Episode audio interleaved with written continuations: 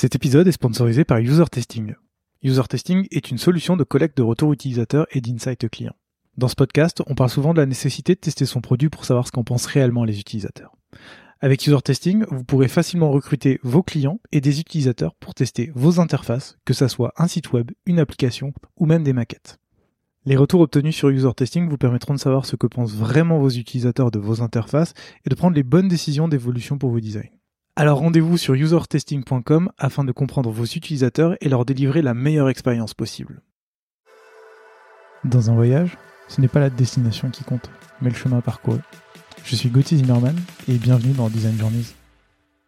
Design Journeys, c'est le podcast qui part à la rencontre des talents du design francophone.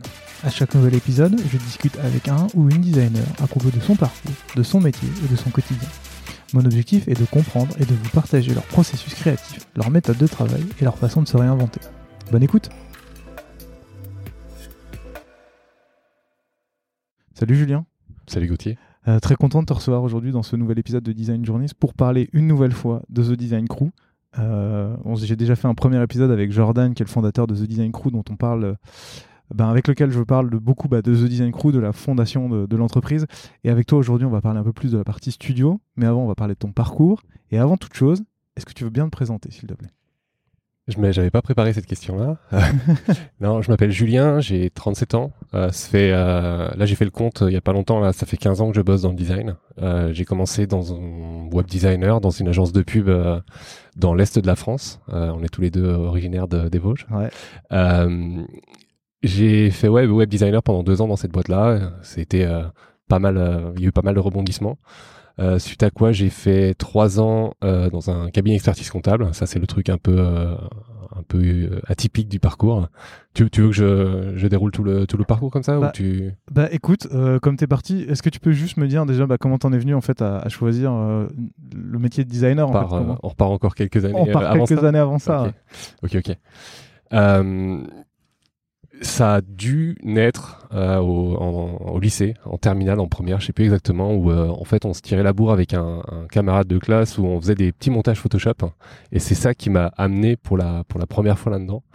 Euh, et enfin, les, les sources divergent parce que euh, je pense à ça et je pense aussi à, au lycée, je jouais pas mal à, aux jeux vidéo et, euh, et je m'étais chauffé à faire des, des maps, des, des, des, tableaux, des niveaux pour euh, un certain jeu vidéo. Donc je sais plus si c'est vraiment ça, le fait de faire du Photoshop avec mon pote, ou alors le, faire, le fait de faire des maps pour un, pour un jeu vidéo qui m'a amené vraiment dans la création numérique. Et au départ, moi là-bas, je voulais euh, faire de l'animation 3D. Euh, parce que ça me plaisait pas mal et il y a une, une, une école qui s'appelle Supinfocom euh, je crois qu'elle existe toujours d'ailleurs dans le nord de la France. Ils en ont une euh, dans le sud également. c'est une, c'est une, euh, une, des écoles qui est vraiment précurseur du côté animation 3D au même titre que Gobelin.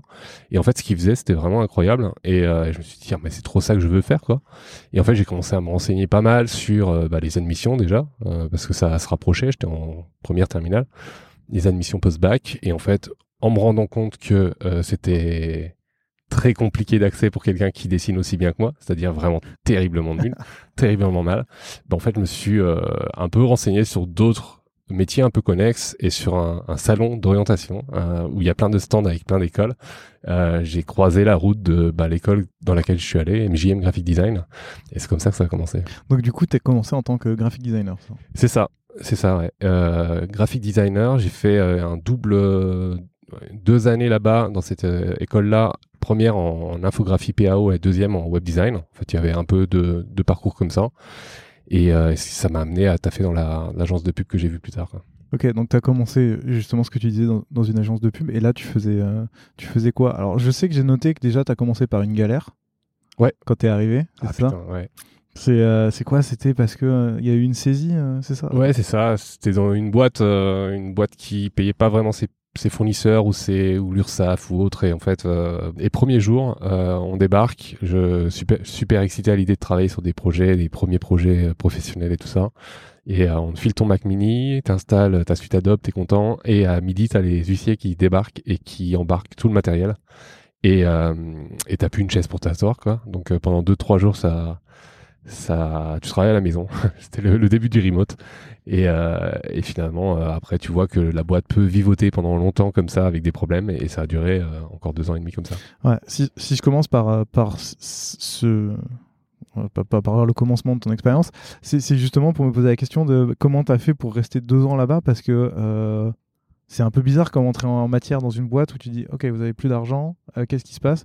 Toi du coup tu as réussi quand même à t'épanouir en tant que designer pendant deux ans dans cette boîte dans, dans ce contexte là bah, il y a deux trucs, euh, deux facteurs à ça, je pense. C'est euh, le premier, c'est euh, bah, en fait c'était une des seules agences de cette taille-là de la région. en fait, on était une trentaine de personnes et en fait, quand tu reviens 15 ans en arrière, des agences de 15 personnes dans qui touchent au digital dans l'est de la France, il n'y en a pas tant que ça. Hmm. Donc en fait, c'était un peu par défaut, c'est soit ici, soit nulle part, quoi.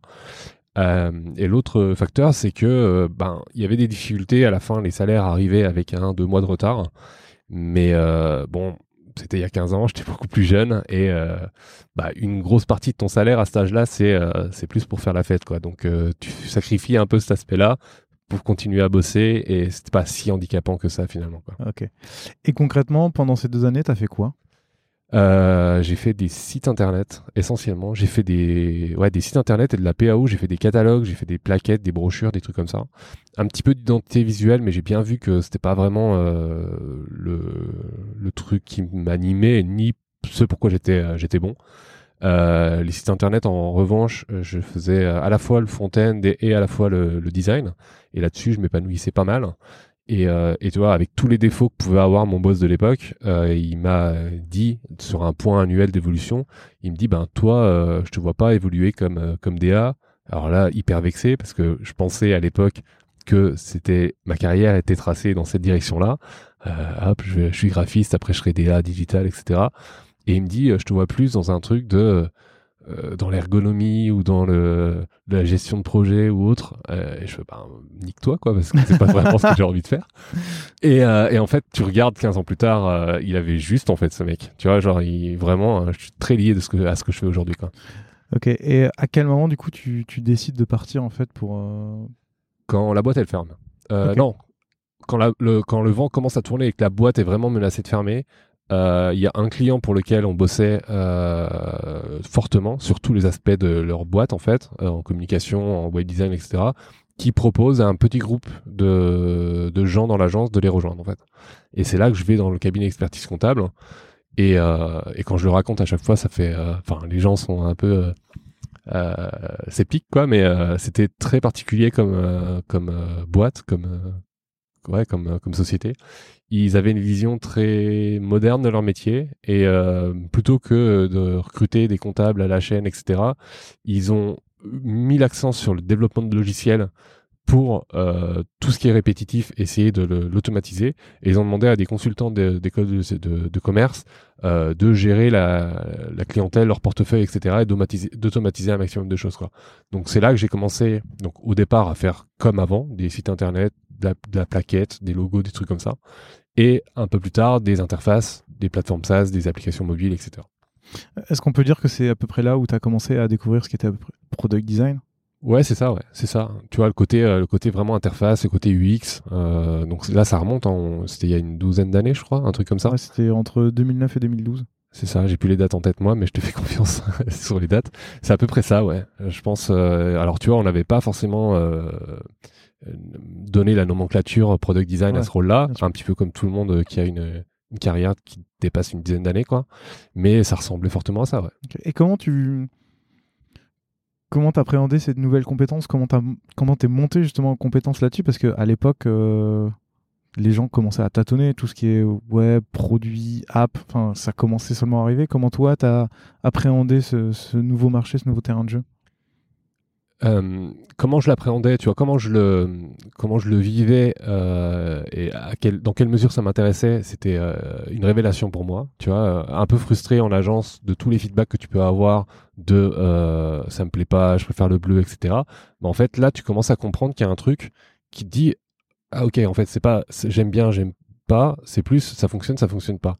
Les, les, gens arrivent à l'utiliser ou ils n'arrivent pas à l'utiliser. Et donc là, dans ce sur ce créneau-là, tu te dis ah putain, c'est vraiment ce que j'ai envie de faire parce que euh, hyper frustré de tous les feedbacks avec lesquels t'es pas forcément aligné et pas super constructif que tu pouvais avoir en agence quoi. Et le côté comment tu l'appréhendes d'un point de vue apprentissage, un petit peu de la même façon dont je continue à progresser aujourd'hui et de la façon dont je vois le métier de product designer aujourd'hui, c'est que c'est un métier qui est basé où l'apprentissage est basé sur l'empirisme, où en fait tu apprends tes erreurs.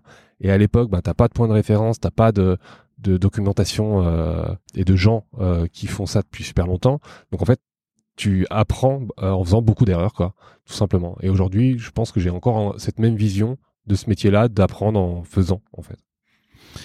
Qu'est-ce qui fait qu'au bout de quasiment trois ans, tu, tu décides de partir? Parce que j'ai l'impression que quand tu racontes cette histoire, tu es tombé dans une boîte qui, qui, appréhendait vachement bien le product design, où tu pouvais tester des choses, où le but c'était que ça fonctionne bien, ce qui est plutôt agréable comme boîte. Qu'est-ce qui te donne envie de partir ou quelle est la raison qui te fait partir? C'est une opportunité. C'est, euh, je commence de par euh, le développement de ce nouveau métier et tu vois le, fait que moi je commence à m'épanouir dans ce nouveau métier, je me renseigne un petit peu sur euh, bah, le monde des startups, etc. Et je suis une personne euh, sur Twitter qui s'appelle Cédric Georgie et un jour, donc à l'époque il était euh, il était euh, rédacteur pour des sites de tech en fait. Et, et, je vois un tweet passer et il cherche des cofondateurs design produit pour monter un projet. Et je décide de lui envoyer un petit tweet de répondre à son à son message. Je lui dis bah si tu veux on prend un café et on discute. Et c'est pour monter un site qui permet d'aller dîner chez l'habitant quand tu voyages et, euh, et ça me chauffe. Euh, je suis chaud pour partir avec lui, on se connaît pas. Et euh, juste, on prend un petit moment pour voir qu'on arrive à s'aligner sur notre façon de travailler, notre vision de voir les choses, etc. Avec une troisième personne qui deviendra notre CTO. et, et on est hyper aligné. Donc au bout de deux mois, moi, je pose ma démission et, et on part sur cette, cette nouvelle aventure. C'est où C'est super osé quand même de. Ça fait quoi? Ça fait cinq ans que tu peu moins de 5 ans que tu travailles en tant que designer, 3 ans que tu fais du product design, et là d'un coup tu t'envoies un message comme ça, tu fais quoi? Tu t'envoies un, un, un, portfolio, quelque chose qui montre ce que tu fais ou Pas du tout. Même pas? Pas du tout, je fais juste, vas-y on prend un café quoi. Et euh, on prend un café et, euh, et je sais pas, la façon dont dont j'avais de voir les choses qui n'étaient pas uniquement juste basées sur autour du graphisme, mais on va faire du fonctionnel, on va faire une marketplace, etc. Et de comprendre ça, je pense que ça, il a dû, il a dû voir d'autres personnes entre temps, mhm. mais ça a dû faire écho à, ce qu'il avait envie de faire et on est parti comme ça, quoi. Ouais, parce qu'au final, tu, tu deviens pas designer, en fait, tu deviens euh, CPO là-bas. Ouais, c'est ça. Bah alors CPO de toi-même. Hein. CPO de toi-même, ouais, euh, cofondateur. Mais euh, du coup, du coup, l'aventure dure à peu près deux ans. Comment comment ça se passe? Est-ce que tu peux un peu nous, nous expliquer euh, ben, comment ça se passe, ce que tu mets en place, sur quoi tu travailles, comment tu évolues dessus, ce que tu retiens? Ce que je retiens énormément de choses, euh, parce que on en parlera tout à l'heure sur, euh, sur mon parcours, mais j'ai travaillé chez Blablacar juste après. Et en fait, c'est une marketplace dans ce qu'on appelait à l'époque l'économie collaborative. Donc en fait, tu fais très fortement le lien et le parallèle entre ce que tu as vu chez Blablacar et ce que tu as fait dans ta boîte. Et tu te dis, ah ouais, en fait, on a foiré plein de trucs, quoi.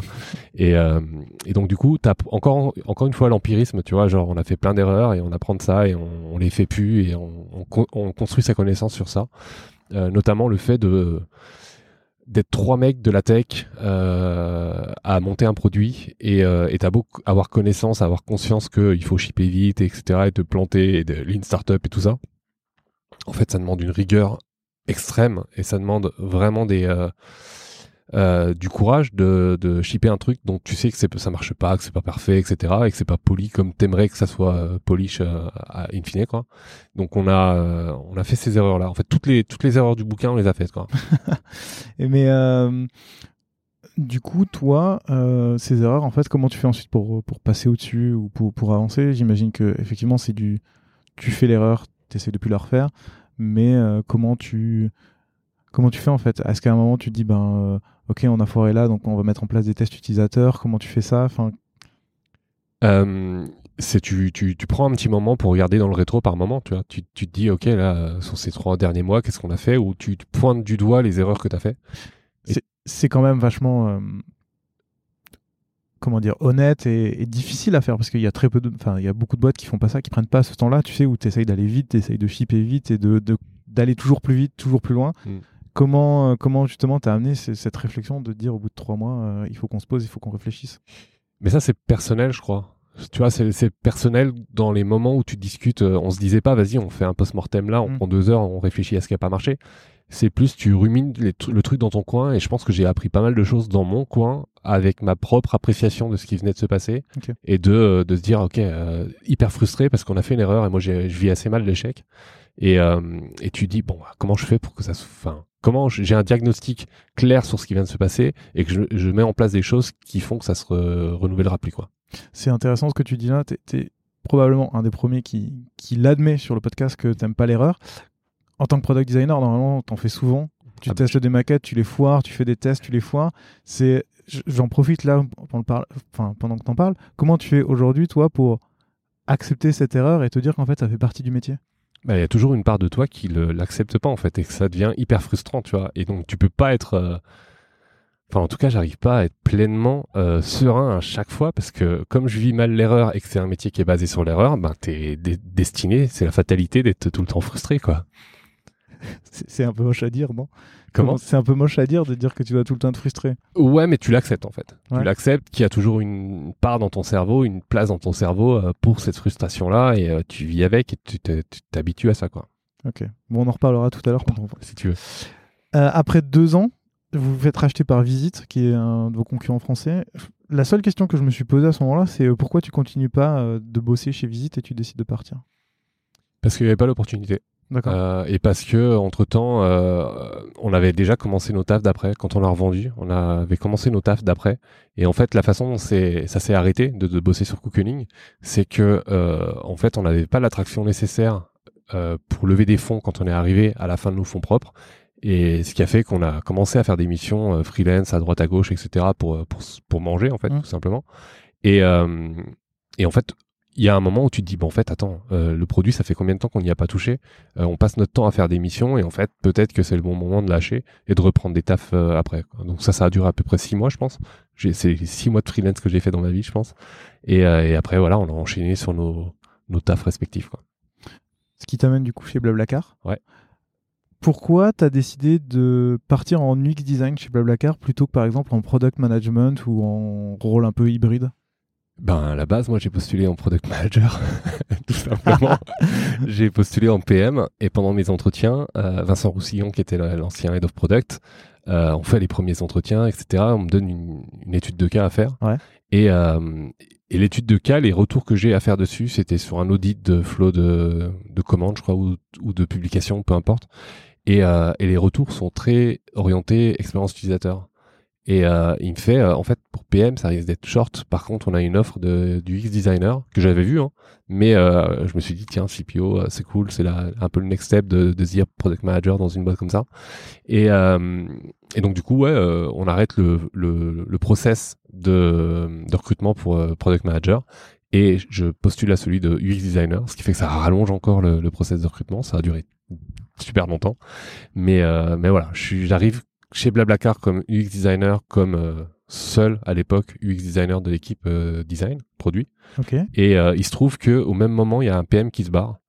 Et ils me disent, ben en fait, il se barre, donc le temps qu'on recrute quelqu'un, ça te dit pas de prendre ce poste-là. Et donc du coup, pendant quelques mois, deux trois mois, je dirais chez chez Blablacar, mes deux premiers mois chez Blablacar, c'était PM mobile. Et après, on a recruté quelqu'un pour ça, avec qui j'ai bossé longtemps par la suite, quoi. Et, euh, et voilà, et j'ai repris le poste qui m'était destiné de designer. Trop marrant en fait, euh, co- comme ça se passe et tout. Mm. Et à, à ce moment-là, ça t'a pas donné envie de rester PM Euh, non, parce que j'ai vu que, tu vois, je, à l'époque où j'ai postulé, euh, je me disais que PM c'était euh, à peu près aligné avec le profil que j'avais à proposer. Et finalement, quand j'ai, je me suis confronté à ce que c'était vraiment un product manager, euh, j'ai vu qu'il y avait une certaine différence et, euh, et que peut-être que je m'épanouirais plus sur le poste de designer, quoi. Du coup, poste de designer, t'es t'es le premier ou t'es le seul? Enfin, il y avait déjà eu des designers qui étaient partis. Par le passé, je crois qu'il y a eu des, des gens, ouais. Mais au moment où j'arrive, il y en a pas. Du coup, comment ça se passe pour toi? Parce que Blablacar, pour moi, c'est une grosse boîte. Mhm. T'arrives en 2014. Euh, D'ailleurs, j'ai marqué 2104, un peu dans le futur. Euh, 2014, du coup, pour moi, la, boîte existe déjà pas mal. Euh, elle est déjà pas mal implantée. Il y a déjà pas mal de choses qui sont faites. Toi, en tant que premier designer, qu'est-ce que tu fais? Comment ça se passe? Euh, tu bricoles en fait. C'est sûr que quand tu arrives et que euh, t'es quatre euh, product managers euh, et que t'as as un, euh, un designer, en fait, tu peux pas euh, faire énormément de choses que éteindre des feux, quoi.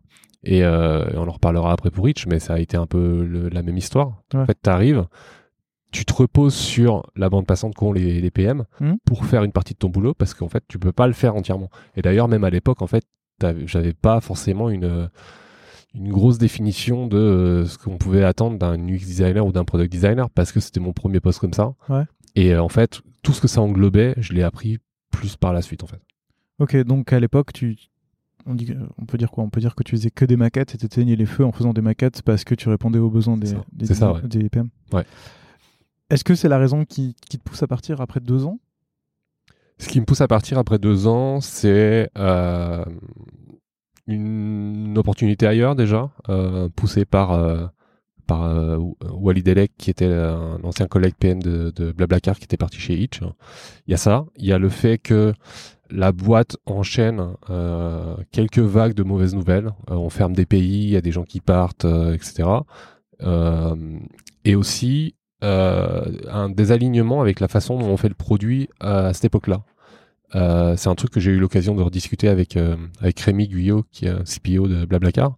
On était arrivé à un moment où l'équipe produit faisait ses specs dans son coin, euh, faisait euh, ses designs, sa discovery, etc. Et poussait ça à l'équipe technique. Maintenant, débrouillez-vous quoi. Euh, Il y avait une, c'était très hermétique, dis- discovery, delivery limit. Et, je voyais pas trop ça comme ça. Je partais du principe qu'on construit pas un produit tout seul et que vaut mieux mettre de l'huile dans les rouages et, s'assurer que euh, on, on collabore bien ensemble, ça va plus vite je pense, que de faire ça. Et en fait, je suis parti essentiellement, enfin avec une de ces raisons-là euh, fortement en tête, en allant chez Hitch en me disant, ok, je vais recommencer l'histoire et en fait, je, je, je ferai un énorme focus là-dessus. Et du coup, euh, comment ça se passe ton arrivée chez Hitch? Euh, ah oui, mon arrivée chez Hitch. Alors déjà sur le côté process de recrutement, j'ai pas l'impression d'avoir eu un process de recrutement normal chez Hitch. Euh, j'ai juste euh, Walid qui m'a fait une intro avec le CPO. On a pris un café. Il m'a fait tiens voilà un exo. J'ai fait l'exo. J'ai vu deux trois personnes et c'était et c'est tout quoi. Et en- ensuite j'arrive dans un contexte où les gens ont pas compris chez Blablacar quand je leur disais euh, je pars chez Hitch. Donc euh, pour, pour resituer, Hitch, c'est une, une application de VTC, une application de mobilité qui, à l'époque, s'était lancée euh, en mode peer-to-peer, où euh, toi, moi, on pouvait prendre notre voiture et aller faire des trajets le soir et le week-end pour permettre à des gens de rentrer chez eux. Quoi. Et euh, ça, ça a été euh, très fortement critiqué. Euh, Il y a eu même eu un procès. Ouais. Et procès qu'on a perdu deux mois après que j'arrive dans la boîte. Quoi. Et je pense que c'est là que tu veux en venir. Ah, c'est là où je vais en revenir. C'est là où tu vas en venir. Donc, procès, service jugé illicite et donc nécessité de reconstruire avec euh, la même user base de driver que Uber, par exemple, euh, où en fait on a transformé le modèle pour être un modèle où tu as des chauffeurs VTC euh, qui ont des licences VTC pour euh, opérer le service. Et ça, c'était très marrant comme, euh, comme époque parce que euh, c'est l'opportunité de, euh, de montrer que tu es arrivé et que tu crois dans le projet, tu vois. Euh, genre, en, tout cas, en termes de, de galon et en termes de, de confiance que je pouvais euh, choper de la part des cofondateurs, je pense que ça a été assez, euh, assez important parce que tu arrives dans la boîte, elle a un procès, le truc il, il a tout pour se planter et tu restes parce que tu y crois et que tu vas remonter le truc euh, à, à bout de bras avec euh, toute l'équipe. quoi. Et ça, c'est très cool. Et, et du coup, à l'époque, tu arrives en tant que senior product designer. Tout à l'heure, tu disais que quand tu arrives chez Blablacar, tu dois éteindre des feux. J'imagine que quand tu arrives chez Hitch, c'est exactement la même chose. Ouais, c'est pareil. C'est pareil, il y a deux trois PM euh, qui sont là. Euh, moi, je suis le seul designer vraiment dédié au produit. Il y avait quelqu'un qui était là et euh, et qui, à, mon arrivée, s'est recentré un peu plus sur l'aspect communication brand, branding. Et, euh, et ouais, tu fais des maquettes et tu, te- reposes sur euh, ce que savent faire les PM euh, et ils font une partie du taf que tu que normalement c'est toi quoi. Et est-ce que tu as aussi ce, sentiment, comme tu disais, que tu avais chez Blablacar, d'avoir une espèce de scission entre la partie produit et la partie tech? Non, et ça j'ai pu m'en rendre compte euh, lors du recrutement, tu vois, du process de recrutement, parce que j'ai pu euh, l'exercice de design qu'on m'a qu'on m'a donné pendant ce process-là, euh, j'ai pu voir des des développeurs pour euh, leur présenter ça, et en fait ils m'ont énormément challengé sur euh, pas l'aspect technique, mais l'aspect euh, UX et l'aspect produit du truc. et tu dis en fait, oh, les gens ils, ils sont recrutés sur pas uniquement leurs compétences techniques, mais sur leur compréhension de ce qu'on fait, la direction qu'on prend les développeurs. Et en fait, je me dis bah en fait, moi j'ai ce que j'ai envie de faire, d'avoir des liens très forts avec les développeurs, je vais réussir à le faire parce que ils sont recrutés euh, dans cette, tu vois, avec cette euh, cette dimension là quoi. Et, euh, et j'ai pu m'en rendre compte très tôt. Et ça, c'était plutôt une chance pour pouvoir derrière ben, construire l'équipe et s'assurer qu'ils fonctionnent bien et qu'ils collaborent bien les uns avec les autres. Justement, après un an, tu passes Head of Product Design. premièrement, comment ça se passe la transition entre t'arrives, il y a des feux partout, et un an après, tu deviens Head of Product Design. Qu'est-ce qui se passe en fait sur cette année? On recrute une première personne. Euh, donc ça m'a ça m'amène à réfléchir à comment on travaille à deux. Euh, de toute façon, c'est quand même quelque chose que j'avais déjà fait chez Blablacar parce que on n'est pas revenu dessus, mais euh, j'arrive, je suis seul designer chez Blablacar, je commence à, à construire le début de l'équipe, on est 3-4, et après il y a Rémi Guyot qui arrive pour prendre le rôle de manager de l'équipe product design et construire bah, l'équipe telle qu'elle est aujourd'hui, quoi. Et après, ça a été refilé à Nicolas Duval. Euh, donc voilà comment ça s'est passé chez chez Blablacar et j'arrive chez Itch, c'est un peu la même histoire quoi. Je, je, recrute la première personne, je commence à anticiper le fait qu'on va travailler à deux. Je nomme mes calques ou je l'essaye de nommer mes calques. Si tu l'avais euh, dans le podcast, il te dirait que que c'était pas le cas, mais euh, voilà, j'essaie de préparer un petit peu le terrain pour euh, que ça soit pas un problème de travailler à deux sur le même fichier euh, parce que à l'époque c'était encore Sketch. Il n'y avait pas forcément la possibilité de faire beaucoup de beaucoup de collaboratifs. Donc on scinde les projets en, plusieurs fichiers et puis voilà, on travaille une espèce d'architecture de, de, travail qui qui permet de collaborer quoi. Et ensuite euh, pour compléter euh, sur ta question de comment ça se passe le côté head of design ben ça se fait un peu naturellement au fur et à mesure que tu commences à construire les gens. Tu es, le premier arrivé. tu viens de chez Blablacar, donc tu as vu euh, l'équipe se monter, progresser, etc. En fait, on me fait confiance pour répliquer la même recette, euh, même si j'aime pas le mot, euh, ou en tout cas apporter la même direction de construire une équipe, la consolider et faire que les gens travaillent les uns avec les autres. Et c'est comme ça que ça se fait en fait.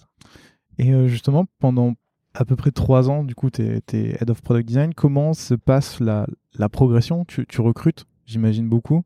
Euh, combien vous étiez et, euh, et qu'est-ce que toi tu recherchais comme, comme profil à cette période-là? Euh, On était au plus gros de la de l'équipe, on était 7-8 dans l'équipe Product Design. donc aujourd'hui, ça, c'est une petite équipe, mais à l'époque, il n'y avait pas tant d'équipes que ça qui étaient 7-8 designers. ça commence à faire quand même 7-8 ans. Ouais. Ouais, mais comparé à des, bah, Benoît en parlait dans le dernier épisode, mais des Doctolib, Conto où ils sont 30, ça devient, ça devient enfin pas délirant parce que c'est euh, c'est ça, ça, soutient les efforts de tech et produits qu'ils ont, mais euh, ça devient démesuré par rapport à ce qu'on avait avant. Euh, donc ouais, c'était c'était une bonne équipe à l'époque, c'était une grande équipe. et ce que je cherche chez les gens que je recrute, c'est pas nécessairement leur qualité à faire de l'UI qui soit nickel, c'est plus leur capacité à résoudre des problèmes parce que c'est à la fois ce, ce dont la boîte avait besoin, et c'était aussi la façon dont je voyais le métier. Quoi. Euh, je suis très nul en UI. J'ai pu m'en rendre compte dans, dans les expériences précédentes que j'avais fait. En tout cas, en visual design, je suis pas terrible. Et j'en ai conscience. J'ai pu le voir dans mes expériences précédentes. Et, euh, et j'essaye de de construire une équipe autour de cette idée-là que euh, le design c'est pas uniquement l'UI et le visual design on a euh, des briques d'interface qui nous permettent de, de, faire ça et en fait on préférait prendre des gens qui pigeaient des enjeux business, qui pigeaient des contraintes techniques, plutôt que des gens qui étaient euh, dans Figma toute la journée à faire du pixel perfect. Quoi. Et, à aucun moment tu t'es dit, je veux recruter par exemple une personne dédiée à la UI pour, euh, pour soutenir le reste de l'équipe, pour euh, qui serait, je sais pas, une sorte de, design system manager ou quelque chose comme ça qui te permettrait d'avancer? C'est les réflexions que j'avais au moment où je suis parti. Mmh. C'était peut-être la direction qu'on aurait voulu prendre. Jusqu'à présent, c'était pas nécessaire et en fait, on, quand même, on faisait attention où on essayait de soigner le recrutement de façon à ce que on ait des spécialités euh, dans les gens qui, euh, qui rejoignaient l'équipe. Il y avait des gens plus forts en prototyping que d'autres, il y avait des gens plus forts en visual design que d'autres, d'autres qui étaient plus forts en user research que d'autres. Et en fait, ça, ça venait soutenir euh, l'équipe sous les différents aspects. Ok. Et est-ce que tu avais mis en place des sortes de, rituels pour que chacun qui a sa spécialité puisse former les autres à monter? Parce que j'ai l'impression que toi, tu cherchais, si je puis dire, des têtes bien faites qui peuvent apprendre facilement et rapidement certaines compétences pour pouvoir monter et pour pouvoir se développer ensuite. Ouais, on avait, euh, on avait essayé plusieurs formats. En fait, tu vois, les, rituels qu'on a eu au sein de l'équipe design, pendant quatre ans, ils ont, ils ont évolué, on a itéré dessus, euh, approche de designer, quoi. Euh, des designs critiques, on a essayé de faire tous les modèles possibles, mais euh, le but c'était qu'en sortie de design critique, bah, le designer était meilleur parce qu'il avait eu des feedbacks de gens plus seniors, Mm. le design était meilleur, etc. Donc on se basait euh, pas mal sur cette, euh, cet artefact là de d'une semaine d'équipe design, la, la design critique. On avait testé des sessions de, de training dédiées à certains aspects.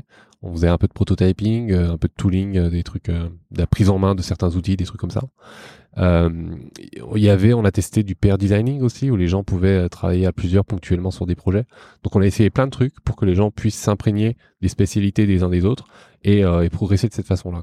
Parce que j'avais pas la prétention ou pas même l'envie ou, même les compétences en fait de, faire ça de façon pyramide, pas, pas pyramidale mais hiérarchique où en Mm. fait je filais mes connaissances aux gens quoi. Parce que si tu fais ça en fait t'es condamné à ce que l'équipe elle soit à ton niveau à toi.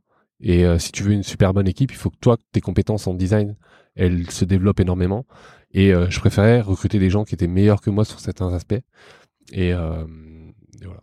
Et d'ailleurs, toi, à cette époque-là, tu designais encore? J'ai designé pendant longtemps, ouais. Euh, au moment où c'est, on était 7-8, plus trop. Ouais. Mais dès lors qu'il y a eu euh, des départs ou qu'on a que la- l'équipe, la taille de l'équipe a réduit, j'ai repris euh, certains projets, quoi. Mais c'était certains projets, c'était pas les plus importants justement. Tu vois, c'était ceux où je pouvais filer un coup de main parce que t'as pas la bande passante nécessaire pour te pencher sur les plus gros sujets quand t'es, euh, tu manages l'équipe et que t'es es censé aller choper du feedback à droite à gauche sur euh, ton équipe pour, euh, pour la faire vivre, etc. Mais tu gardais quand même un peu les mains dedans pour savoir un peu quelles étaient les nouvelles pratiques, les nouvelles façons de faire? Ben pas tant que ça en fait. Ça. Tu vois, c'est pas c'est pas cette cette volonté là de pas être déconnecté de, du métier parce que encore une fois, c'était pas la volonté de d'apprendre par mon savoir ou ma connaissance, etc.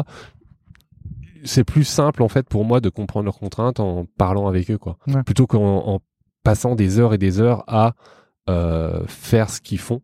Euh, et c'est tu vois, c'est pareil que quand tu fais de de la recherche utilisateur et de l'empathie enfin, et que tu dois développer ton empathie. Ton empathie c'est pas vivre la même chose que les gens c'est essayer de comprendre leur point de vue tu vois.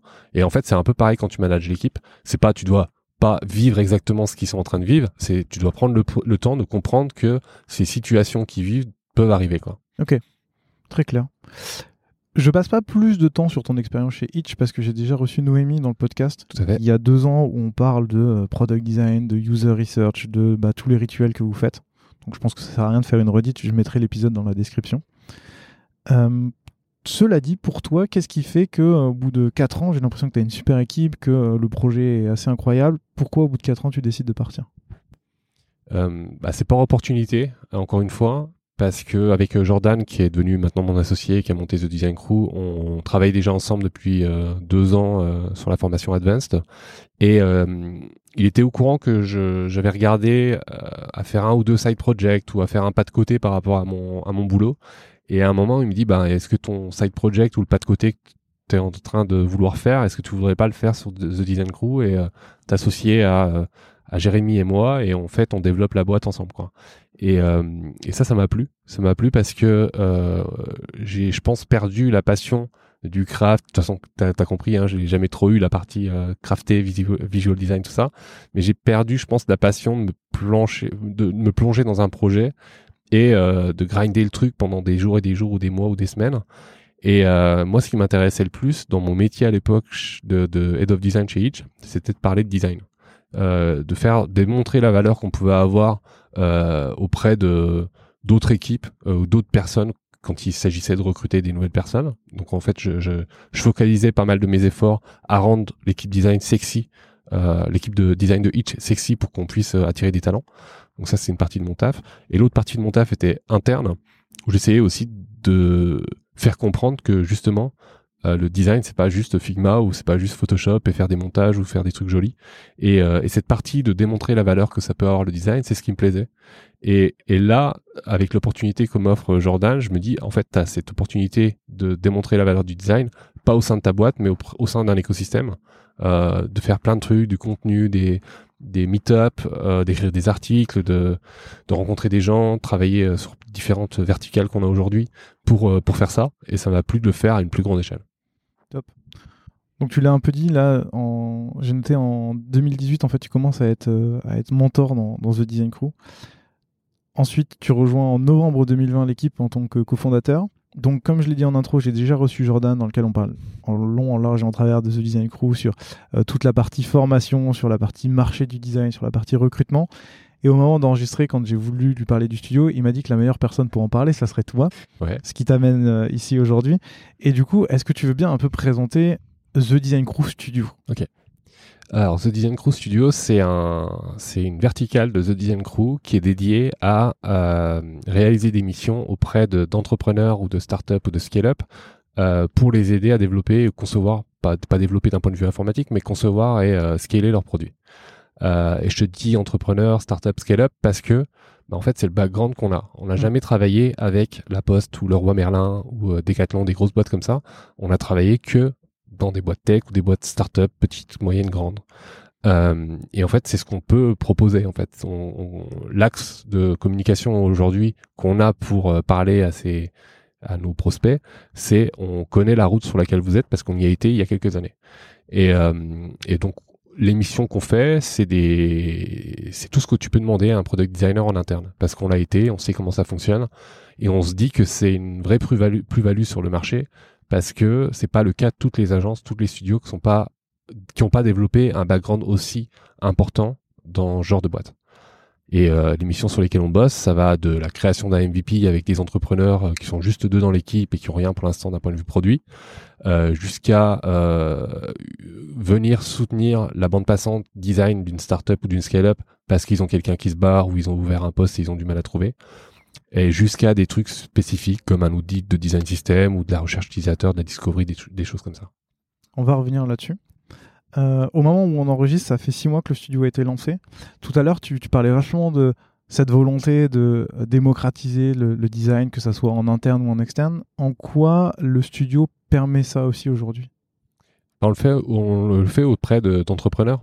Euh, tu vois, quand ils viennent nous parler et qu'ils veulent euh, juste des un coup de peinture sur euh, sur un mock-up, tu vois, sur un des wireframes, on essaye de challenger ça, on essaye de leur leur faire comprendre ce qu'on peut apporter de plus. Mmh. Et on n'essaye pas de limiter euh, le scope de notre mission à juste euh, faire des interfaces. Quoi. Ah, ok, vous essayez d'aller plus loin. Vous n'êtes pas juste sur euh, bonjour, on veut de la peinture, ok, voilà, et c'est fini. Quoi. Ouais, c'est ça, quoi. C'est ça parce que c'est pas c'est pas le plus intéressant, c'est pas le plus épanouissant, je pense, pour un, un product designer qui aime bien résoudre des problèmes.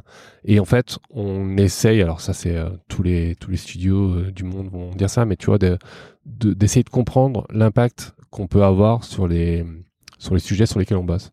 Et ça passe par plusieurs choses, euh, notamment euh, le fait de d'avoir quelqu'un en interne qui soit euh, dispo pour faire du ping-pong avec nous. Mmh. Euh, c'est pas on prend un brief de notre côté, on travaille pendant 15 jours et derrière tu as un output, tu as des, des beaux mock-ups et merci, on se serre la main et c'est terminé. Et euh, l'autre aspect, c'est essayer de réduire le temps qui existe entre notre travail et l'implémentation de notre travail. C'est-à-dire que nous, ça, ça ne nous intéresse pas de travailler sur une mission où on va taffer, peut-être en, en, en, comme en parallèle, en collaboration avec quelqu'un en interne, etc. pendant trois mois, et que le truc, il naît, il, voit le jour dans deux ans, tu vois. Parce qu'entre temps, il y a plein de trucs qui sont passés, etc. Et c'est pas comme ça qu'on fait du produit en interne, c'est pas comme ça qu'on l'a fait nous précédemment. Et en fait, c'est pas comme ça qu'on veut le faire sur le, côté studio. Je comprends. Je vais revenir dessus. Juste une dernière question qui te concerne toi. Euh, au sein du studio, c'est quoi ton rôle? Euh, mon rôle au sein du studio, c'est, euh, je suis plus designer, je suis sales. euh, c'est euh, taffer sur la visibilité du studio, euh, donc le faire connaître, parce qu'on a des enjeux de, ben de, de montrer et de présenter notre offre totale chez The Design Crew, parce qu'on on est très on s'est fait connaître entre guillemets par nos formations et il y a peu de gens finalement qui sont au courant qu'on a un studio et qu'on peut les aider à concevoir leurs produits. Donc il y a ce côté visibilité, légitimité aussi. Euh, tu vois, toujours faire comprendre euh, que on peut les aider parce que j'ai été aussi dans cette euh, dans cette position de head of design dans une boîte où tu te dis bah jamais on fera appel à des prestats parce qu'ils connaissent pas notre euh, nos problématiques etc et que ça sera trop long de les onboarder. Mon travail c'est de faire comprendre aux gens qu'on peut s'onboarder assez rapidement sur des sujets et qu'on a des équipes qui euh, savent réfléchir et savent prendre un sujet hyper rapidement et être pertinent très rapidement. Quoi. Donc toi, tu designes plus du tout Je design plus. Je design la boîte en fait. Ouais. Tu vois, c'est le. le C'est un peu ce que m'a dit Jordan déjà la dernière fois. Ouais. Ouais. Et toi, du coup, toi, tu designes plus la partie studio, c'est ça ou tu Ouais, mais en fait, euh, tu vois, c'est pas pour eux. Enfin, c'est pour eux justement euh, les différentes verticales qu'on a. On a encore un, un regard très euh, très prononcé avec Jérémy, avec qui on s'est réparti les responsabilités studio. On a un regard très prononcé sur ce euh, ce qu'on fait d'un point de vue d'éducation. Euh, et Jordan aussi nous donne euh, son point de vue sur ce qu'on fait d'un point de vue studio. Tu vois, donc euh, c'est il y a des il y a de comment ouais des, échanges qui se font tout au long de la semaine tout au long des, des périodes qu'on traverse sur les différentes activités qu'on fait J'ai récupéré le nom de certains de vos clients, parmi lesquels Zenly, Agicap, Malte, Dalma. Il y en a bien d'autres, parce que j'ai noté que vous avez bossé sur 22 produits en 6 mois, ce que je trouve absolument énorme. Mhm. Tu as un peu expliqué pourquoi, euh, pourquoi les clients euh, ve- venaient pour euh, voir. Et moi, je trouve ça assez ouf de voir, par exemple, Malte ou Agicap, dans lesquels j'ai reçu les head of design des, des deux boîtes dans, dans le podcast, qui font appel à vous. Et je me suis dit, mais en fait, ces équipes qui sont ultra staffées, qui sont ultra compétentes, pourquoi elles font appel à vous? Sans dénigrer votre travail, hein, mais pourquoi elles, elles viennent vous voir? Parce qu'un petit entrepreneur qui n'a pas de connaissances design ou qui n'a pas de connaissances, enfin, qui n'a pas de product designer dans son entourage, j'entends des boîtes comme ça. À quel moment elles font appel à vous? Au- à partir du moment où en fait tu es sur un marché du travail qui est hyper tendu et que c'est une galère de trouver un designer, en Ouais. fait toutes les boîtes elles sont enfin beaucoup de boîtes sont demandeuses de bande passante design et, euh, et on va faire en sorte qu'elles se tournent vers des gens qui connaissent euh, le plus proche possible leurs problématiques et qui travaillent le plus proche possible de la façon dont elles travaillent quoi. Donc c'est essentiellement ça. Pour Agicap, on a fait leur euh, leur MVP mobile. Ils n'avaient pas d'application mobile. On a essayé de, de construire la première brique avec eux. Et ils n'avaient pas de bande, de bande passante pour pouvoir faire ça. Donc euh, on a travaillé avec eux. Et c'est intéressant que tu parles de la GCAP parce que pa- passons sur la, question un peu de la prise de brief. Tout à l'heure, tu disais en fait, c'est pas une entreprise qui arrive, qui nous donne un brief, on bosse dessus. Comment, euh, comment vous travaillez? Parce qu'il y a toute cette question de récupérer le brief, s'inspirer des valeurs de l'entreprise et de sa manière de travailler, euh, délivrer quelque chose. Comment, comment ça se passe concrètement? Ben, c'est pour ça qu'on travaille uniquement, enfin, très souvent avec euh, des boîtes qui ont la possibilité de nous permettre de travailler au jour le jour avec elles. Et en fait, tout l'aspect s'imprégner de la culture de la boîte, même de l'expertise métier, etc., on se repose pas mal en général sur le PM.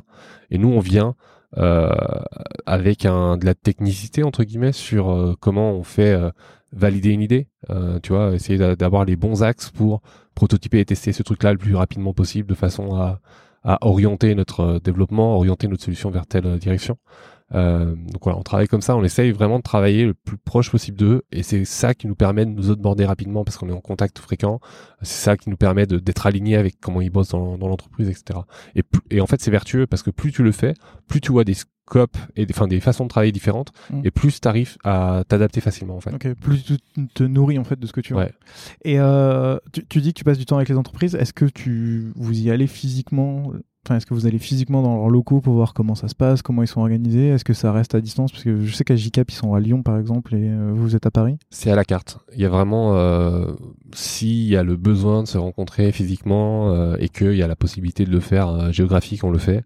Il y a des gens avec qui on a collaboré pendant plusieurs mois, on les a jamais vus. Ok. Euh, c'est- marrant parce que le jour où on va les croiser, ils vont se dire ah ouais t'es grand en fait, tu fais deux mètres. C'est vrai, Tu es super grand. Ouais, donc, euh, ouais.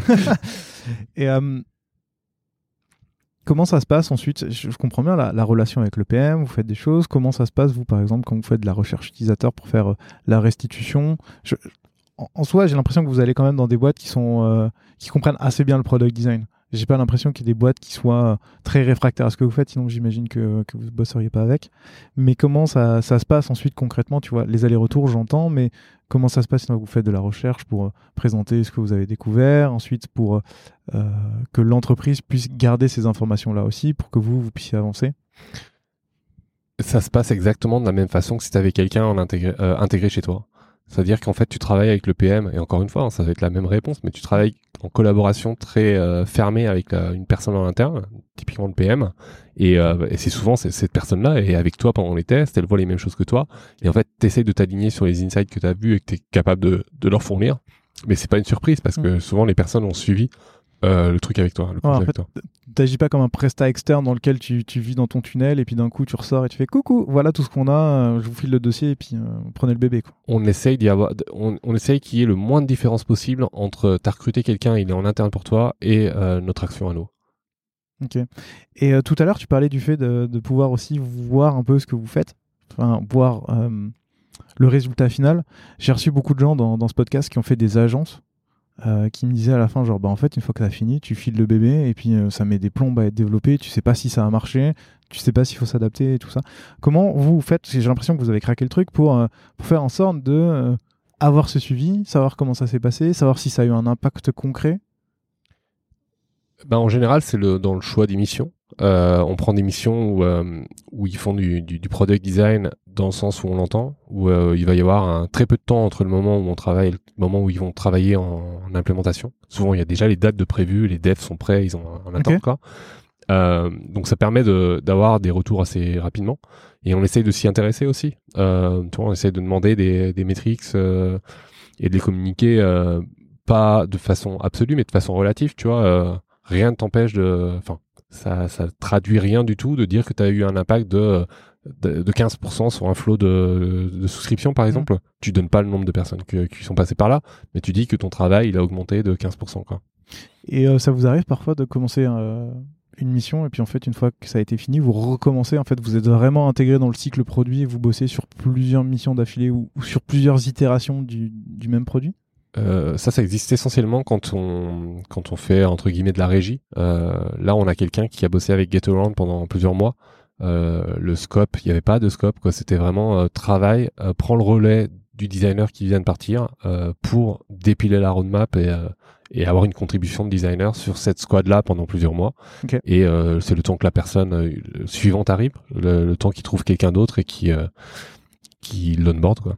Et justement, j'avais une question là-dessus liée à la partie recrutement de The Design Crew. Quand vous, vous travaillez avec des clients, est-ce que une fois que vous avez fini votre mission, vous essayez de placer des gens qui ont fait The Design Crew? Donc en fait, par placer, non pas placer dans le studio, mais placer en tant que, que CDI ou freelance ou j'en sais rien, mais en dehors du studio.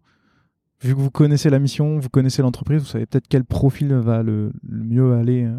Ouais, euh, je sais pas si tu en as parlé euh, avec Jordan, mais on a une, une verticale aussi d'aide au recrutement. Ouais, on en avait parlé. Ouais. Et, euh, et tu vois, on peut aider les boîtes à euh, trouver leur prochain designer. Et nous, côté studio, on vient s'intercaler le temps que tu trouves, quoi. Ok. Et en fait, on peut, on peut te présenter des gens. euh, on a pris ton besoin, on sait comment tu travailles, on a travaillé avec toi. On a formé des gens, on les a vus pendant plusieurs mois, plusieurs semaines. Euh, et donc, en fait, on essaie de faire un matching de ça. Ouais, vous- avez toute la chaîne de valeur en fait. Ouais, c'est ça. C'est en fait les différentes activités qu'on a, elles sont plutôt vertueuses, elles se nourrissent les unes avec les autres. Mm. Euh, tu formes des gens, ça les, ils partent dans des startups, ça te fait un point de contact pour le studio. Euh, côté studio, tu peux recruter aussi dans les formations que tu fais. Mm. Enfin, il y a plein de plein de ponts qui sont possibles entre les, entre les trois piliers là, quoi. On parlera de l'équipe du studio juste après. Euh, en préparant l'émission, je suis passé sur le site de- du studio Mhm. et j'ai vu que vous proposiez quatre expertises. Donc le product design, la user research, stratégie et idéation et euh, design leadership. Alors autant product design je vois, autant user research aussi parce qu'on en parle souvent. Qu'est-ce que c'est la partie stratégie et idéation et la partie design leadership? On est venu nous voir par exemple pour de la, de la design vision euh, sur la matérialisation de ton produit dans 2-3 ans. D'accord. Et on essaye de, ouais, de faire de l'idéation, d'essayer d'aller sourcer les idées euh, en interne dans la boîte avec qui on bosse, euh, histoire de matérialiser ça. Euh, donc ça c'est pour la partie euh, design vision, euh, idéation. Et sur la partie design leadership, c'est arrivé qu'avec Jérémy, euh, ponctuellement, on vienne en renfort des équipes, euh, des équipes design qui étaient en manque de head of design, par exemple. Euh, Malte, tu as cité Malte tout à l'heure. On a travaillé, on a avec eux en head of design par intérim. Jérémy a fait une mission avec eux de, ben, de faire les one-one avec les, les gens, euh, de d'aider au recrutement en interne, etc. Euh, comme si euh, Comme s'il était head of design en fait. de- Ouais, c'est ça, comme s'il était en euh, head of design parce que Loïc était parti et que Tristan n'était pas encore arrivé. Merci pour le name dropping, comme ça je mettrai les épisodes des deux dans, dans la description. Wink, wink. Et euh, si- si- autant design leadership, j'entends, tu, tu prends le rôle de quelqu'un d'autre. Pour la, pour la partie euh, stratégie vision, c'est euh, c'est quoi? C'est vous essayez de faire des workshops, vous essayez de remplacer les gens pour. Euh, J'ai pas l'impression que ce soit votre méthode de travail, mais genre t'arrives, tu, tu fais une stratégie, une vision, et à la fin tu leur dis voilà, voilà où vous devriez aller. Comment ça se matérialise? On va chercher euh, en interne les volontés euh, qu'ils ont envie de pousser, euh, la, vision que les fondateurs veulent donner à leur boîte, de les traduire en, en produits en fait, les traduire en design également. Et, et tu vois, sur la, la, la, partie vision design, la partie vision produit, souvent en fait, tu as ton input et ta, ton carburant, il se trouve dans la tête de tout le monde dans la, dans la boîte. Euh, en fait, tout le monde imagine des trucs pour le produit, a des envies différentes, etc. Et toi, ton taf, quand tu fais un travail comme ça, c'est d'aller sourcer tout ce carburant-là mmh. et de le transformer en quelque chose qui est matérialisable, tangible pour, euh, et partageable avec l'équipe euh, en interne, de façon à avoir un document d'alignement, tu vois, d'avoir un artefact d'alignement avec elle, quoi. Parce que la façon dont tu imagines telle feature ou telle, telle verticale dans une boîte, euh, c'est peut-être différent de la façon dont on imagine un dev, de, la façon dont on imagine un, une personne du marketing. Et en fait, le rendre tangible, ça permet justement d'avoir la discussion de ah oui, moi je ne pensais pas comme ça, etc. Et de d'ouvrir la discussion et de t'aligner sur euh, voilà à quoi ça ressemble ce qu'on va développer sur les prochaines années. Et euh, quand vous avez un entrepreneur qui vient vous voir, qui a une idée un peu de son produit, est-ce que vous travailler aussi d'abord avec lui sur cette vision avant même de créer le produit pour essayer de vous assurer que entre guillemets tout est correct ou que l'alignement est, bon ou, pas forcément? Pas forcément parce que en fait quand euh, quand t'es entrepreneur et que tu veux lancer ton produit, en fait t'es plein de ouais en fait, si on le fait, mais à, une échelle plus petite, tu vois, parce qu'en mmh. fait, tu discutes juste avec une personne ou deux, quoi. Et en fait, t'as pas tant de travail d'alignement de, matérialisation à faire parce que les gens l'ont déjà fait plus ou moins en interne. Et en fait, tu as juste à venir à faire profiter les entrepreneurs de, tout le benchmark que tu connais, de tout euh, ce que tu as vu en problématique dans ton expérience de designer et de construire avec eux euh, bah, la première version de leur produit, tu vois. Et donc, tu as un petit côté, ok, on va vous challenger un petit peu parce qu'on a vu telle ou telle euh, problématique dans une mission précédente ou dans nos expériences précédentes. On, a fait plein de benchmarks, on a regardé plein de, plein de produits différents, donc on a vu ça et ça et ça. Donc, peut-être c'est pertinent pour votre truc, donc euh, on vous le montre. Et en fait, tu construis cette V1 comme ça, quoi. Très clair. Aujourd'hui, vous êtes combien dans le studio? Côté studio, on est 6 aujourd'hui. Euh, donc il y, a, euh, il y a Jérémy, il y a 4 designers euh, et il y a moi. et là, il y a un ou deux postes d'ouvert pour l'été et il y en aura un, ou deux autres pour la fin de l'année. Sachant qu'on enregistre le podcast en juillet et qu'il risque de sortir en septembre, donc les postes de l'été seront peut-être pris. C'est ça. Ou pas. C'est ça. Mais je mettrai les liens dans la description si besoin. Si, On a une offre d'emploi si tu veux que je peux t'envoyer. Exactement. Les designers, ils ont est-ce qu'ils sont tous un peu comme tu avais chez, chez Itch, un profil euh, complet, on va dire, ou en tout cas ils maîtrisent tout Ou est-ce que c'est des profils qui sont euh, spécifiques? Est-ce que vous avez une personne qui est dédiée à la user research, une personne à la stratégie, une personne. Euh? C'est hyper aligné avec notre expérience de product designer en startup, où en fait les gens ont des profils généralistes. Et c'est de la même façon qu'on forme les gens, tu vois, les formations, elles sont très généralistes, parce qu'on croit dans le product design comme étant un métier de de hyper large euh, et pas euh, un métier de spécialiste comme UX designer ou UI designer. Et en fait, on va euh, rester fidèle à cette vision-là, à cette définition-là. Et même si les gens ont des appétences dans tel ou tel domaine, on, ne recrute que des gens qui sont capables de prendre un projet de A à Z, en fait. Ok. Donc ça veut dire que quand vous avez un, un projet, c'est un designer ou une designeuse qui va être attitré à cette mission-là. Vous n'allez pas être par exemple deux ou trois designers dessus en même temps, euh, où chacun, je sais pas, va proposer une solution 1, une solution 2, une solution 3. Ça peut arriver, d'accord. Mais il faut que la mission, elle puisse se faire avec une personne de bout en bout. Et en fait, tout ce que tu peux venir faire en renfort d'une autre personne, parce qu'en fait, c'est aussi le levier d'avoir un design studio, c'est de comparer à être freelance, c'est d'avoir plusieurs euh, personnes euh, au sein de ton, ton entité il faut que la personne elle puisse être capable de mener le projet de A à Z toute seule, mais ponctuellement, quand il y a besoin d'idéation, quand il y a besoin de, euh, challenger des trucs, etc., euh, on peut venir à plusieurs ponctuellement. Tu vas faire du pair designing ou faire des designs critiques. Et en fait, là, tu appuies sur le levier de euh, on est un design studio, on est plusieurs, et c'est pas juste une personne en, en freelance que tu as pris. Quoi. Ok. Et justement, c'est une question que je me suis toujours posée parce que moi, j'ai fait que des startups. Donc je sais que tu as une personne qui bosse sur une squad, une autre qui bosse sur une autre squad, et puis euh, des fois euh, tu te retrouves et puis vous discutez un petit peu. Vous, comment est organisé le studio en interne? Est-ce que euh, comment les designers choisissent leur mission, s'ils peuvent les choisir, ou comment elles sont assignées à chaque designer? Et après, comment vous faites pour profiter justement d'être en studio et de faire en sorte que bah, quand vous êtes quatre, euh, c'est pas une personne qui travaille sur un projet, c'est à trois autres cerveaux qui sont en plus, qui, qui, arrivent et qui disent, qui donnent des conseils. On parlait un peu de la, de la review tout à l'heure. Est-ce que ça marche un peu pareil ou est-ce que vous avez un, un fonctionnement différent? Euh, On a mis en place des rituels chez nous en interne, tu vois, pour pouvoir euh, justement échanger, avoir une vie d'équipe euh, design, tu vois, et pas uniquement d'avoir des, des designers qui sont mis sur des missions et derrière on les voit plus de la semaine, quoi. Tu peux, tu peux nous donner un peu les, les rituels que vous avez? On a un point design studio euh, weekly en fait, hebdomadaire. Donc euh, on prend un petit moment pour parler de ben, des sujets propres au studio, tu vois, de visibilité, de tu vois, shot dribble, case sur le site internet, des trucs comme ça. On prend un moment pour savoir si il y a des besoins de sollicitation de la part des autres designers, euh, des design critiques, du pair designing, etc. S'il y a des si c'est pertinent. Okay. Et après sur comment la question sur euh, comment sont attribuées les différentes missions aux designers, euh, bah, le critère numéro un c'est la bande passante des personnes. Euh, tu t'essayes de pas trop euh, surstaffer les gens avec deux missions de trois jours par semaine euh, en parallèle, quoi. Sinon ça passe pas. Donc ça c'est le premier critère. Après c'est les compétences, la nature du sujet. Et tu vois, tu as un alignement entre ce que la personne euh, son background euh, et euh, le besoin de la boîte. Euh, S'il y a énormément de design, de visual design par exemple, on va le filer à les, aux personnes qui sont le plus ouais, compétentes là-dessus. Quoi. Okay. Et après, c'est le choix, les volontés de travailler sur tel, tel ou tel sujet. Quoi. Ok, je vois. Et dans toutes les boîtes, il y a toujours un sujet, on en parlait déjà tout à l'heure, de, de monter en compétences.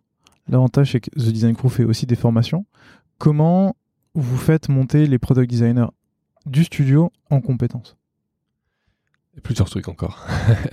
euh, premièrement, ça se fait, ben, encore une fois, empiriquement, en bossant sur des sujets, en s'imprégnant de des équipes dans lesquelles tu vas, enfin, des équipes que tu vas rejoindre. Okay. Euh, donc ça, c'est un premier, euh, un premier flux de d'apprentissage. Le deuxième, c'est pendant ces weekly justement, on essaye de d'échanger, de partager, etc. Il y a les one one sur lesquels on essaye de de te, avec Jérémy, de donner un regard différent euh, à certains aspects aux designers les plus juniors. Comme je t'ai dit tout à l'heure, on se base pas uniquement sur ce levier pour euh, progresser. Et un des plus gros leviers que je trouve plus efficace pour faire progresser l'équipe, c'est de les faire contribuer à la partie euh, formation. Euh, on, fait contribuer les designers du studio qui bossent la semaine avec, euh, enfin qui bossent une partie de la semaine sur des missions avec des startups, à nos efforts de formation parce que on a pu s'en rendre compte avec les gars, avec Jérémy et Jordan, quand tu as euh, à te poser sur un sujet pour rationaliser toutes tes connaissances sur ce sujet-là, ça te fait progresser dans ce sujet-là. Parce que les connexions que tu peux avoir dans ta tête, qui sont un peu nébuleuses de comment ça fonctionne l'idéation, en fait, ça te pousse à euh, les mettre sur des slides ou les mettre sur papier ou peu importe, et à te dire, ok, ah oui, c'est comme ça que ça fonctionne, et à relier les points, quoi. Et en fait, je pense que c'est un, gros axe de progression pour les designers du studio de faire de la formation ou euh, pour n'importe qui d'autre en fait qui voudrait euh, progresser quoi. Le fameux euh, si tu sais enfin si tu arrives à enseigner ce que tu as appris, ça veut dire que tu l'as totalement appris et, voilà, et assimilé. C'est ça. Ouais.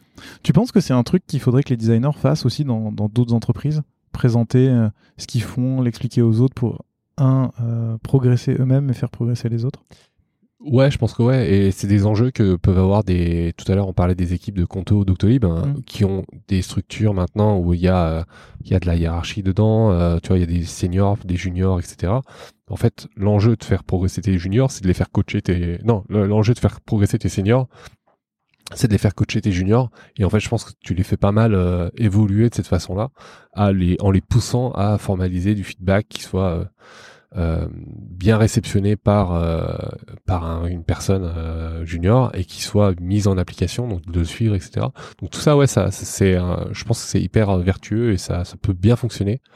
Euh, et après le côté euh, vraiment faire de la formation en, en soi c'est très prenant. Donc je je suis pas je sais pas si constituer un support de cours de training en interne dans une boîte euh, ça soit si euh, efficace que ça parce que ça prend énormément de temps à préparer quoi. Quand tu étais chez Itch, il me semble que tu avais une grille d'évolution, ou en tout cas une grille de compétences pour, euh, pour, tes, pour tes designers. Est-ce que c'est quelque chose que vous essayez de remettre en place aujourd'hui dans le studio? C'est un sujet pour l'été. Euh, on a essayé de donc quand le- Quand le podcast sortira normalement. normalement ça devrait être bon. Euh, on aura peut-être même communiqué au, au, euh, autour de ça. Mais on a euh, comme volonté d'avoir un plan de développement pour chaque personne de The Design Crew, pas uniquement le, le studio, mais The Design Crew au complet. Et on s'est inspiré de ce qu'on a vu dans les boîtes précédentes dans lesquelles on a bossé, euh, de ce qu'on faisait chez Itch par exemple en, en termes de progression et d'évaluation des, des, compétences de chacun. Euh, on va pas reprendre tel quel le career pass qu'on avait fait euh, parce que peut-être c'est pas pertinent parce que c'est très orienté notre startup euh, Mm. et Itch en fait parce qu'il y a toutes les valeurs de la boîte dedans mais euh, mais on va se faire un truc qui est approchant de ça et une des premières briques je pense c'est de de ritualiser les discussions que tu as sur la progression des gens en interne et en fait tous les six mois on va prendre un petit moment pour définir des objectifs faire un point sur euh, les compétences que tu as besoin de développer et ce que tu as réussi à développer sur le précédent semestre ce genre de choses. Ça, c'est un peu le MVP de notre plan de progression. Quoi. Et après viendra peut-être des, des carrières passes pour, euh, pour tout le monde. Quoi. Très clair. Là, le studio a 6 mois. Comment tu le vois évoluer dans les 6 prochains mois et dans les 2-3 prochaines années? Euh, c'est une bonne question. Euh, déjà, tu vois, on a écrit un article en début d'année en disant qu'on pensait pas un jour euh, lancer un design studio. Ce qui nous animait, nous, c'était de, de travailler sur un, un projet, d'itérer dessus, de le voir évoluer, avoir des, des métriques sur euh, l'impact de, de notre travail, etc. Et que ça pouvait être euh, un peu antinomique avec euh, avec le fait de passer de mission en mission. Et en fait, on trouve notre satisfaction dans le fait de développer notre studio. Donc, on, on essaye de trouver des axes de, de travail, d'itérer sur notre façon de travailler, d'itérer sur, euh, sur notre offre et, notre approche. Euh, je pense que les grosses euh, évolutions sur le studio, ils seront pas sur la diversification de l'offre qu'on va pouvoir avoir, même s'il y a, il y a peut-être plus de ponts à créer entre euh, la formation et le studio. On pourrait très bien faire euh, des trucs one shot avec des boîtes, machin. Ça, c'est peut-être euh, des trucs qu'on va faire par le euh, dans le futur. Euh, je pense que l'évolution du studio, elle est dans la prise de parole qu'on va pouvoir prendre sur euh, ce que c'est que le design et la valeur que ça peut ça peut apporter et axer notre communication sur bah, justement l'impact qu'on a réussi à avoir tu vois et donc il va scaler en termes de dans un chiffre d'affaires euh, nombre de personnes dans le studio etc normalement euh, si tout se passe bien. Mais bon ça c'est pas une discussion très intéressante à avoir quoi. On va juste euh, avoir des personnes en plus on va avoir Mm. des des revenus en plus etc non c'est plus dans le côté comment tu fais contribuer les gens euh, du studio sur euh, la création de contenu ou l'organisation d'événements d'événements euh, pour à la fois continuer à éduquer sur ce que c'est que le design en faisant venir des gens un petit peu comme toi tu le fais, mais aussi euh, en partageant euh, comment on a pu travailler et l'impact qu'on a pu avoir et en mode euh, ben euh, vous voyez, en fait, le design, c'est pas juste on fait des interfaces. Le design, on a eu un impact mesurable. On a augmenté de 15% la rétention de tel service, etc. Donc c'est plus ça la direction que j'aurais envie de donner, tu vois, de te répondre aujourd'hui. Sachant que ça a le temps d'évoluer. Sachant que ça a le temps de, pas mal évoluer. Et euh, tu vois, in fine, moi, je, y a, t'as reçu il y a pas longtemps euh, Tristan et Rémi sur leur bouquin de euh, Discovery Discipline. J'adorerais un jour prendre le temps d'écrire un bouquin sur pas un framework, pas un truc technique, mais sur voilà le design aujourd'hui. Qu'est-ce qu'on peut dire qu'il a eu comme impact sur le- les dernières années sur les boîtes qui ont mis l'accent sur le design, tu vois? Et tu penses à Alan, tu penses à Airbnb, tu penses à des boîtes qui ont voulu avoir un axe où on va euh, on va te proposer une expérience simple sur un truc qui est d'habitude très compliqué quoi. Mm. J'ai hâte de te recevoir du coup pour qu'on parle de ton bouquin et qu'on débriefe tout ça. Ouais, dans quelques années quoi. Ok. Je Le rendez-vous le rendez-vous est pris. Ouais. 5 ans? 10 ans? C'est à toi de me dire. Ok, ça va, on en reparlera. Et euh, j'avais posé la même question à Jordan, mais vous, vous n'avez pas envie hein, d'étendre le studio en intégrant par exemple la brand? Parce qu'on sait que c'est un gros sujet de comment on intègre la marque dans le produit, comment on intègre le produit dans la marque, que euh, les deux sont souvent séparés, à tort ou à raison. Est-ce que vous, c'est quelque chose que vous voulez laisser aussi de côté pour l'instant en disant euh, peut-être qu'on bossera avec d'autres personnes qui font de la brand, mais on. C'est pas à l'ordre du jour. Ouais. Euh, mais je suis convaincu, et ça fait plusieurs années que je me dis que c'est l'étage d'après. Mm. Euh, parce que quand, quand tu reprends l'histoire du, du produit, en fait, et à l'époque où je suis allé chez Blablacar, il y avait quatre product managers, pas de designer. Pourquoi? Parce que c'était dur d'avoir un produit qui était fiable, qui fonctionnait. Quoi. Mm. Et ça, c'est devenu plus ou moins une commodité aujourd'hui. Et il y a des boîtes qui se lancent avant même d'avoir des product managers qui se, bossent, qui se lancent avec des designers, Mm. parce que l'aspect différenciant, il se fait sur euh, ta simplicité d'expérience, tu vois, ta simplicité d'utilisation.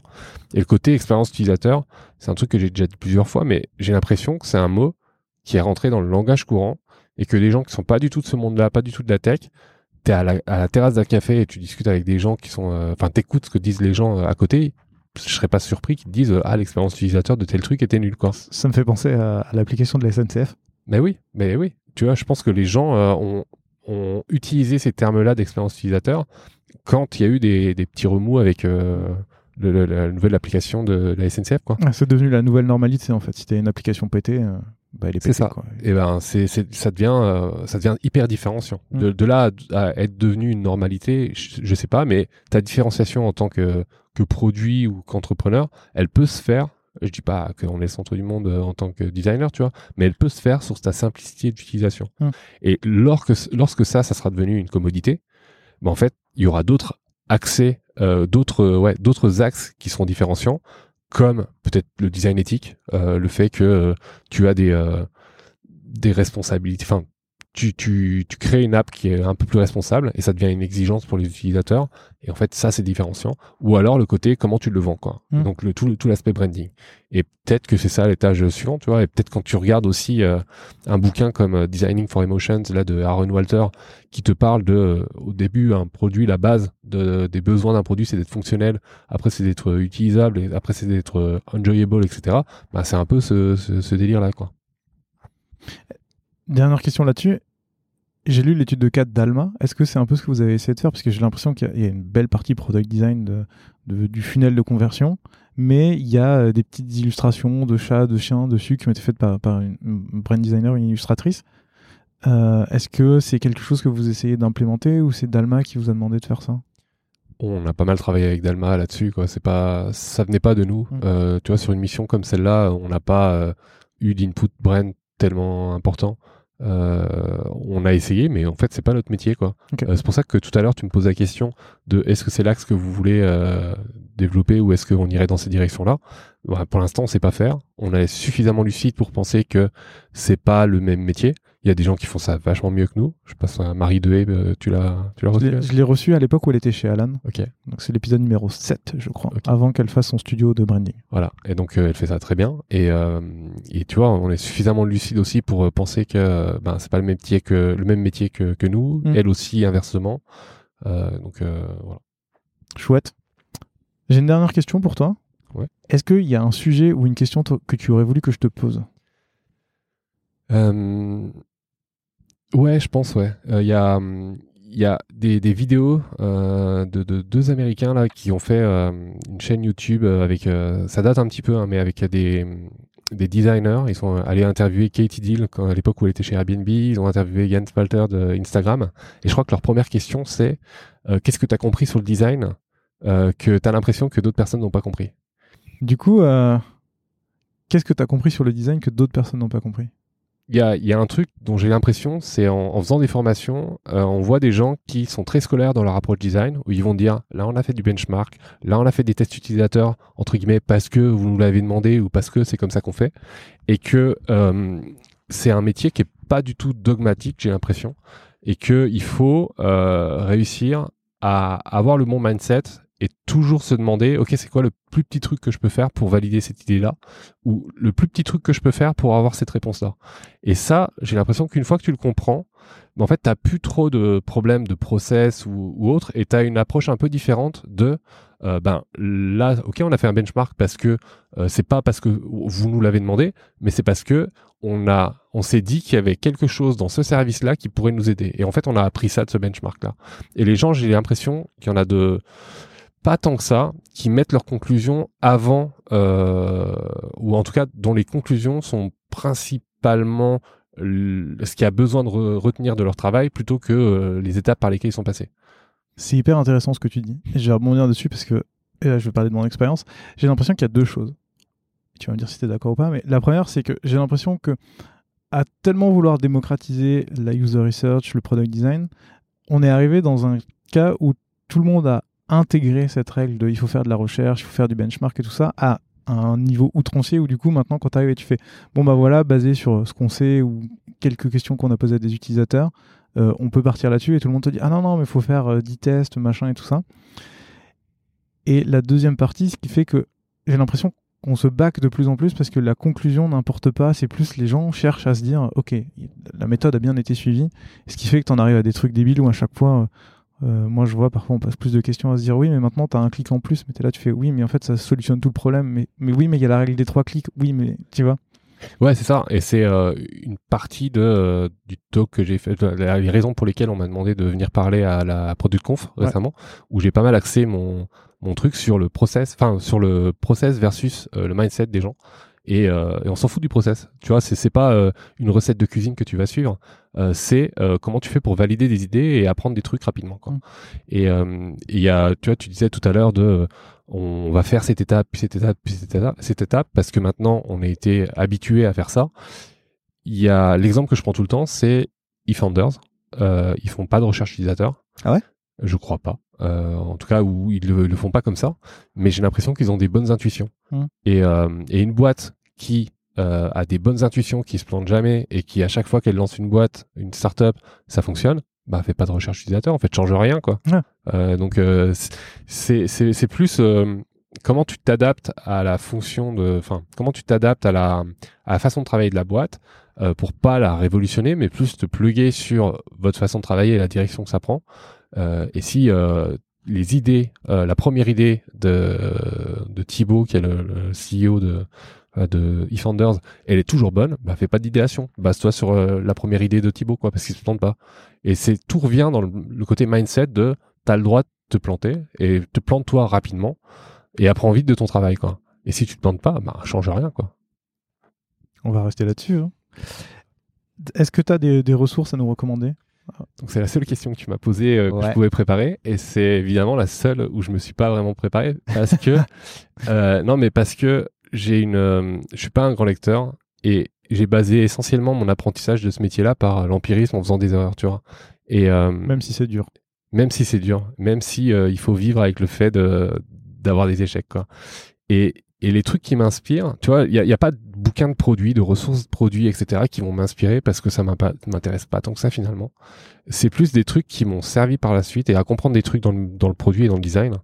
J'ai lu le bouquin de Phil Knight, euh, c'est le l'ancien, enfin le, le fondateur de Nike, euh, un bouquin qui s'appelle Shoe Dog et où il raconte lui-même ses mémoires. Je sais pas si tu, Je l'ai lu. tu l'as lu? Je l'ai lu en français. Je suis en train de. de C'était l'art de la victoire en français, je crois. C'est ça, ouais. Et moi, ça me, ça me fait me comprendre. Enfin, je comprends maintenant pourquoi c'est une des marques les plus puissantes du monde. Mm. Parce que la capacité de son fondateur à raconter des histoires est fabuleuse, tu vois. Il, il raconte trop bien et t'as trop envie de le suivre. Et franchement, le bouquin est trop fort, quoi. Et donc ça, ça m'apprend euh, ben, le storytelling, euh, tu vois, genre pourquoi c'est important et, euh, et comment en tant que, euh, j'aime pas ce terme, mais de product leader ou design leader, en fait, tu peux inspirer tes équipes, quoi. Donc ça, c'est le premier truc. Et deuxième truc, c'est euh, un podcast qui s'appelle euh, Quête latérale et qui est un podcast de jeux vidéo. Mais pas d'actualité, pas de critique, pas de chronique, etc. Plus de comment tu conçois euh, des jeux vidéo et de cet écosystème, comment il fonctionne, quoi.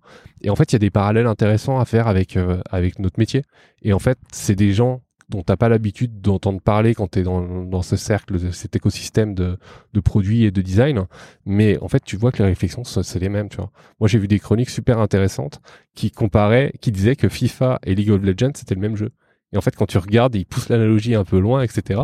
Et en fait, tu te dis, ah ouais, en fait, il y a des mécaniques, c'est un peu pareil, quoi. Donc, euh, moi, j'ai trouvé ce, podcast super passionnant. À chaque fois qu'il sort, euh, je me rue dessus, quoi. Pas parce que ça parle de jeux vidéo en particulier, mais, euh, mais parce que les mécaniques dont ils discutent sont super intéressantes. Ok, bah, je mettrai le lien dans la description. Et ça me permet de, faire un dernier name dropping, puisque j'ai fait un épisode avec euh, Gero Zucchini, pardon, alias Doc Gero, qui fait un peu des analyses comme ça sur YouTube. Et on a parlé un peu de ben, quand il a créé un jeu vidéo, un peu toutes les mécaniques du X-Design et tout ça. Euh, donc on en parle et c'est hyper intéressant. Julien, on va s'arrêter là. Hein. Merci de m'avoir reçu. Ben, depuis merci le temps. Merci depuis le temps qu'on vous laisse capter. Ouais, depuis le temps qu'on devait discuter. Merci beaucoup pour, pour ton temps. Euh, dernière, dernière question, juste si quelqu'un veut te contacter, on, on le renvoie vers quoi? LinkedIn, Twitter Je sais que tu es actif euh, un peu partout. Les deux, LinkedIn, Twitter, je réponds à tout. Ok, bah très bien. Bah, je mettrai le lien dans la description. Merci encore, Julien. Merci. Salut.